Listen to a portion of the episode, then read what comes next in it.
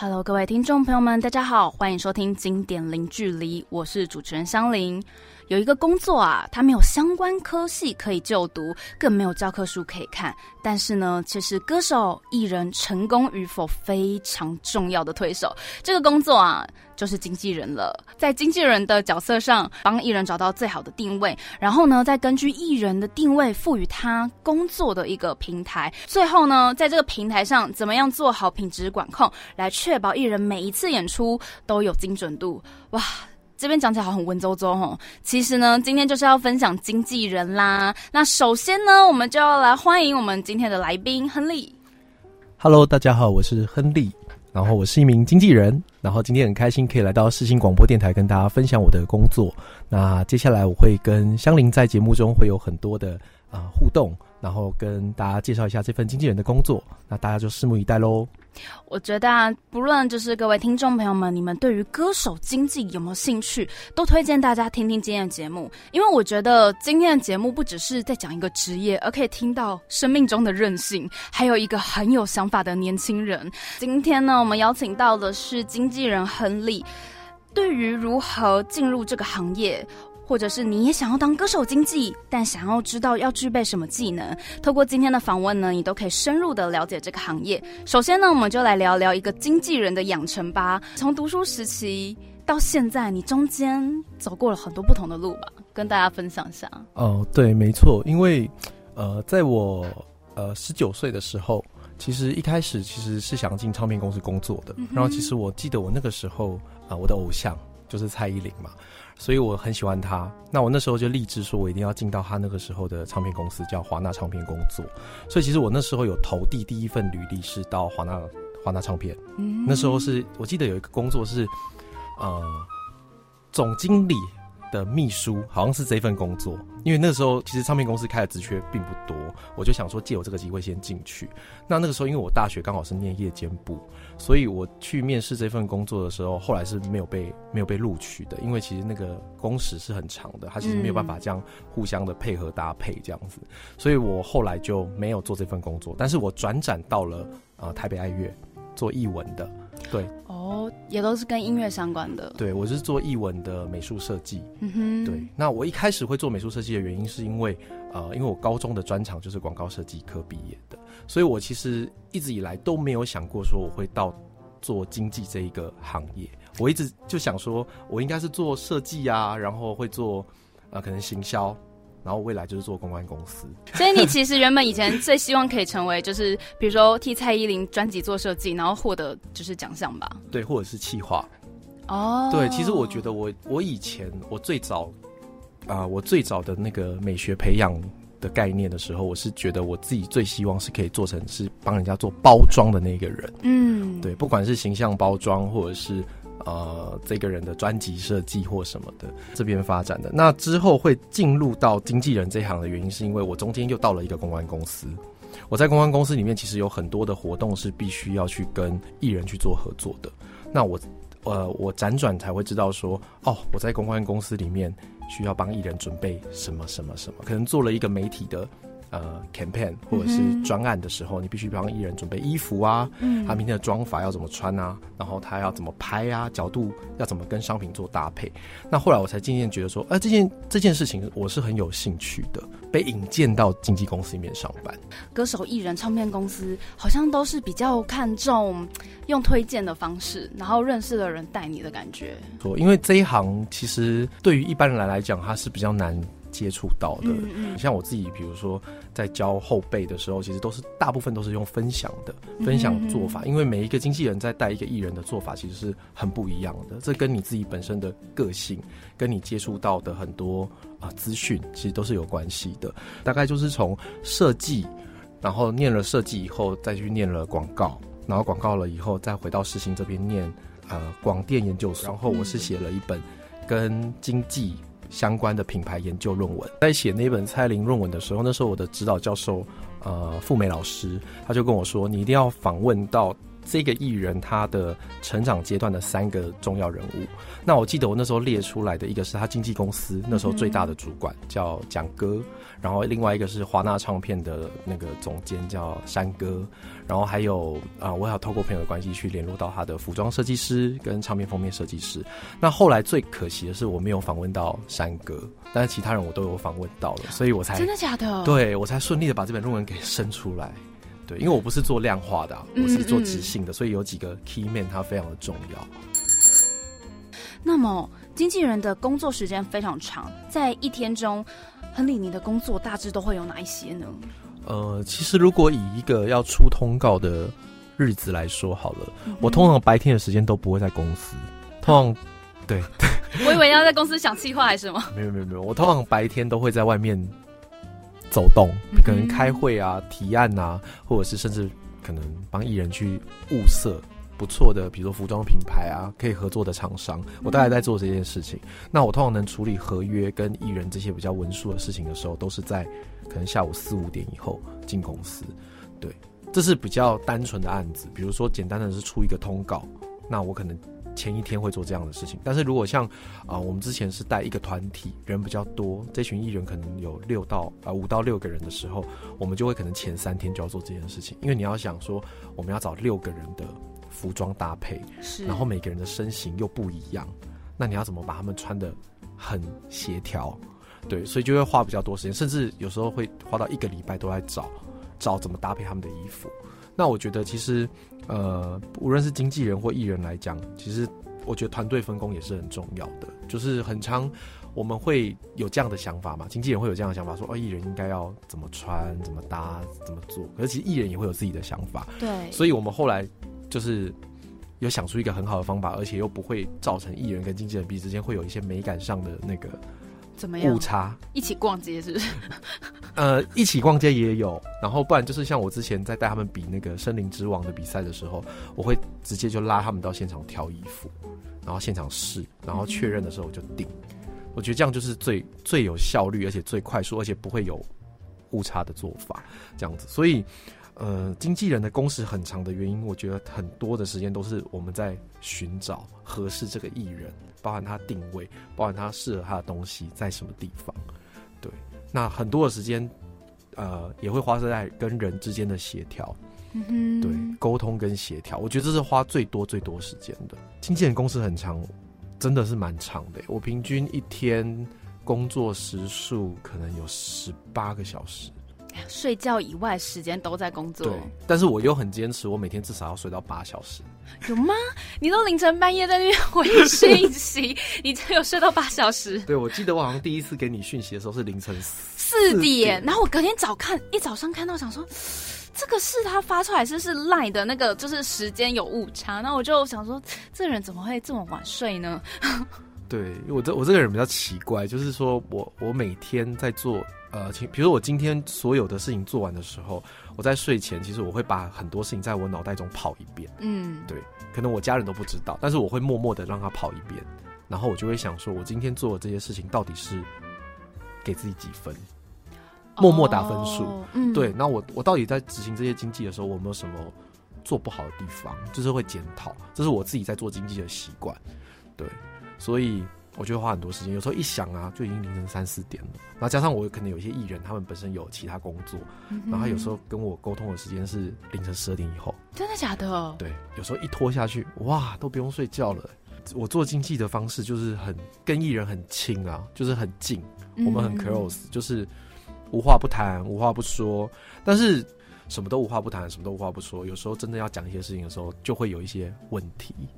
哦，对，还有角度跟力度吧。对，所以就是我还是会跟我的艺人讲清楚，说哦，我现在跟你讲这件事情是公事哦，所以我就会用我公事的角度去跟你切入。嗯，对，所以工作时数真的蛮长的。经纪人会有自己负责的艺人，所以他是一个可以独立作业，包括结案啊、规划啊，帮助艺人获得更多的工作机会。那么担任歌手经纪人以来，你有什么事情是让你觉得很有成就感的呢？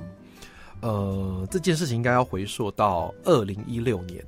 二零一六年就是你们刚刚在上一趴你们听到那首歌叫《拥抱世界拥抱你》，其实很多人都在捷运站上会听到这首歌，那时候，但是都不知道说其实这首歌是一群素人，然后去参加了呃柯市长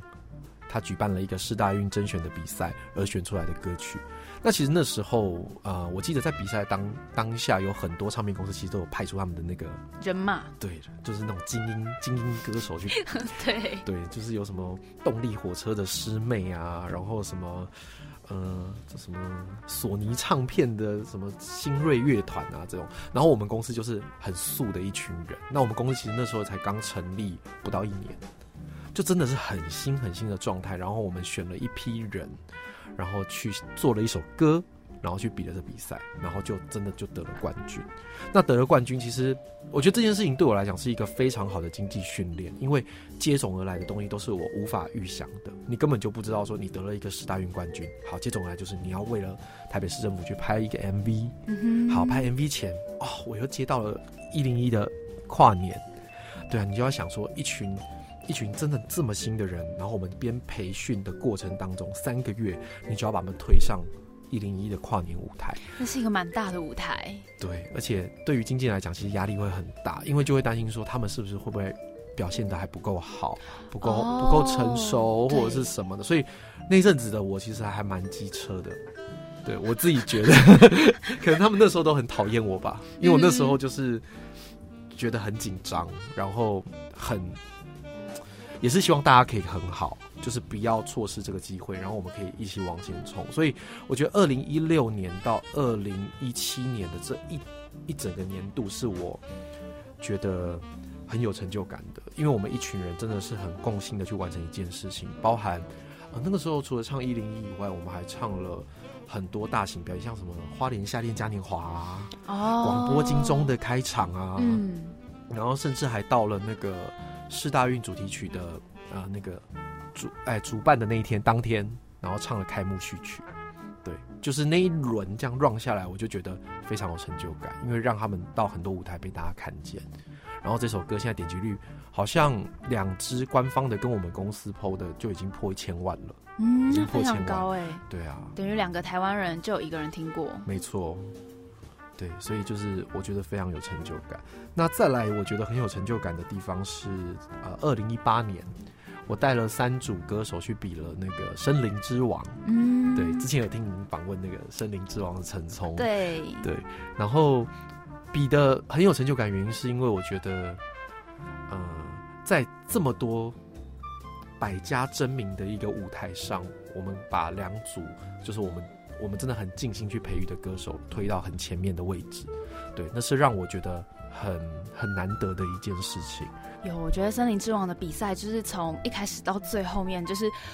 所有的歌手跟所有在旁边等待陪伴的朋友或者是经纪人，都是一个身心灵巨大的考验。因为那个录影的时间不是像比如说一般正常的工作说哦早上八点开机，好厉害一点加班是晚上十点关，没有，有时候是直接录录录，好像还有人凌晨然后在上面。唱歌，我我来我来我来说一下我们第一集好了。我们第一集如果大家有看《森林之王》第一届的第一集的话，是录一百零三强，所以你就要想说，他一天内要录完一百零三个人的所有的，呃，可能在目前的画面跟后方的画面。所以当你们没看到他在舞台上的时候，他可能在录的是后方，就可能他可能失败了，然后在后方或者什么的。然后我记得我们那个时候是被发早上八点要进摄影棚。可进摄影棚的的第一件事情不是说就开录喽，梳妆打扮吧。没错，而且你要等一百零三个人梳妆打扮完。哦，是全部人都完了，然后才开始。对，我们第一我记得第一集是这样子，就是大家都要 ready 了。可能他八点有啊，没有有有的人七点就到了，然后我那我们被发的是八点，所以可能画完的时候已经早上十点了。我记得我们那时候开录的时候是下午三点。正式开录哇！等下，中间不是还隔了五个小时？对，就是等杨丞琳老师到，然后萧敬腾老师到，跟林宥嘉老师到的时候，已经下午三点了。然后一直录录录录录到我们家的歌手上场的时候，我印象非常深刻，已经接近快凌晨十二点了。嗯哼，对，那时候记我记得大概才一半，大概才五十几组，所以到后面就是因为我们那时候有分经纪公司推荐的组别嘛，对，跟素人组别，所以到后面的。素人上场的时候，像我，我现在在带的那个新人薛汉，他就是以前是素人，那他上场的时候已经是早上五点，六点。他其实他那个时候已经喉咙已经整个就是很干呐，很锁，就到了人要睡觉的时间。然后整个录完影到家的时候，其实已经早上九点了。所以那是我这一辈子印象最深刻，而且录过最长的一次节目，二十七小时。对，而且歌手在台上，或者是歌手在哪里，经纪人就是要跟在旁边。没错，而且我们那时候一次带呃三组嘛，然后两个经纪人在轮，所以就等于我们前台后台这样一直在跑。对，一下要去看舞台区，一下看，哎，担心他后方有没有讲好，有没有有没有吐槽，或者是有没有怎么样？对啊。歌唱比赛其实算是一个很重要的平台，因为这个平台很容易可以让各种呃各个听众朋友们或是观众朋友们看见或是听见歌手。但是啊，比赛过后如何维持歌手的声量，我觉得这却是一件非常不容易的事。没错，呃，我想跟大家分享的就是啊，我待会跟大家分享一下那个《森林之王》好了。然后我现在在分享《森林之王》之前，我想跟大家分享一下，说大家去回想看看有没有曾经。我们过去看过的选秀节目，不管是星光大道，或者是超级偶像，对，这么多届 run 下来了以后，到底还有多少人你还记得他？然后还有多少人他有持续的在发他的作品？然后他有在维持他的热度？其实如果以大基数来看的话，其实那个量是非常非常的少。对，就像星光大道，大家记得可能就是。第一届对第一届杨宗纬啊、萧敬腾啊、林宥嘉，然后过了这么多年，还是萧敬腾啊、杨宗纬啊。有啦，后来有出那个徐佳莹，对徐佳莹。徐佳莹，但是就是以这么多届，你看好几百人来讲，就是这些人。对，那所以对于我来讲，我自己带歌手去参加歌唱比赛，我我比较不会这么的在意说你一定要比到。多少名次？嗯对，因为我觉得比到多少名次，跟你能不能留在演艺圈有一番作为，我觉得那是两件事情。对于我来讲，我觉得歌手上了选秀节目，就是要让观众留下很深刻的印象，不管那个印象从你的外貌，或你的谈吐，或者是你做了什么事情，他不一定要歌唱歌唱的很好听，他可能他讲话很好笑，他很突，他以后说不定他不用去当歌手啊，他可以去。做写心，所以我们那时候带啊，我们带了三组歌手去比歌唱比赛嘛，比森林之王的时候，我们就很第一关的时候，我们就很 focus，因为他第一关就叫这些歌手要戴上他的面具，对，那我们就觉得面具是非常非常重要的 image，就是说你看到这个面具，你可能没有过关哦，你面具会被就没办法，对对对对对，剥剥剥下来，那你要怎么让观众去觉得？印象很深刻，所以我们花了很多时间在做那个面具。像呃，我们有一个歌手叫钟培林钟培，那他是一个台湾组歌手，我们就帮他做了一个很浮夸、浮夸到不行的孔雀面具。然后他那时候又唱《Let Me Down》，声音就是很高亢，所以那个时候第一届大家想到孔雀就会。想到这个人，所以这对我来讲，我在那个世新，我还是要讲一下世新。我在世新大学研究所中，我有学一门课叫做符号学。这门课我觉得真的是受益良多，非常感谢我的老师。就是那时候让我有很多的符号学的报告，都可以让我上台去分享。所以我我发现我还蛮会用符号学放在艺人身上的。对这一点是我觉得还觉得自己还蛮。想称赞又不能称赞，对对对，因为符号学可能更多会出现在嗯电影对，然后运镜啊、画面，这个代表什么意思啊？摄影啊，对。对，但是我觉得艺人真的也是可以用符号学，而且我重点是这些艺人他们也很知道艺呃经纪人为什么要这样做的时候，这就是对他们来讲是很加分的。然后再来就是呃，赞薇跟文璇冯文璇，其实他们两个女生那时候我记得在比森林的时候，一直在被人家说是回锅肉。回锅肉的意思就是说，他们以前已经已经有比过一个选秀比赛，一个是超偶嘛，一个是星光。那那个时候其实大家都一开始的时候，大家都其实都不看好，就觉得说选秀比赛应该就是要选一批新生代，哦，有个新的素人，然后重新一批出来。对，但是我觉得我后面还蛮骄傲的是，我把他们两个都拉到很前面的位置，就是也是透过的不断的选歌，然后包含就是选组。选组就是说，他们一开始不是有分什么歌唱组啊、魅力组、魅力组啊什么什么的。那像文选，他以前的定位就是在歌唱，可是没有人想过说他可以到呃舞台魅力，然后他可以唱 rap。所以你就是要透过这个呃平台，就让大家看见这个艺人的更多的可能性的时候，制作单位也会有所期待，观众也会有所期待。那这样他就会是加分的。嗯，对。所以其实，在带他们这三位歌手在森林呃比赛的过程当中，我们其实真的花了很多心力在帮他们重塑重塑他们的形象，然后让观众重新的认识他。那尤其像那时候赞威他在比到进十三强的那一关，其实我那时候就觉得说他应该比不下去了，因为他大概就是因为他就是很能唱嘛，但是很能唱要到超能唱。那个中间其实还是要需要一点时间的酝酿跟训练的，但那时候就是觉得说那没关系，我觉得那时候还跟张伟说那没有关系，我们如果没有进十三强，我们就回来做我们自己的事情。那那时候十三强的时候，我们就用了一首他那时候，因为他已经在这个行业已经默啊，就是默默的在有点背后起起伏伏。对对对对对，就是浮浮沉沉的十年，我们就我们就用了一首他。呃，出道十年的一首歌曲叫做《最好的我》啊，没想到那首歌他就很有情感的唱出来。那时候哈林老师还称说，哦，这首歌他有一些抖音啊什么的，就是真的是让人家很感动。他就默默的，就是也不是默默的，他就是顺利的 冲进去进去十三强。对。那么以上呢就是今天的节目啦，我是香菱，我们下次见喽，拜拜。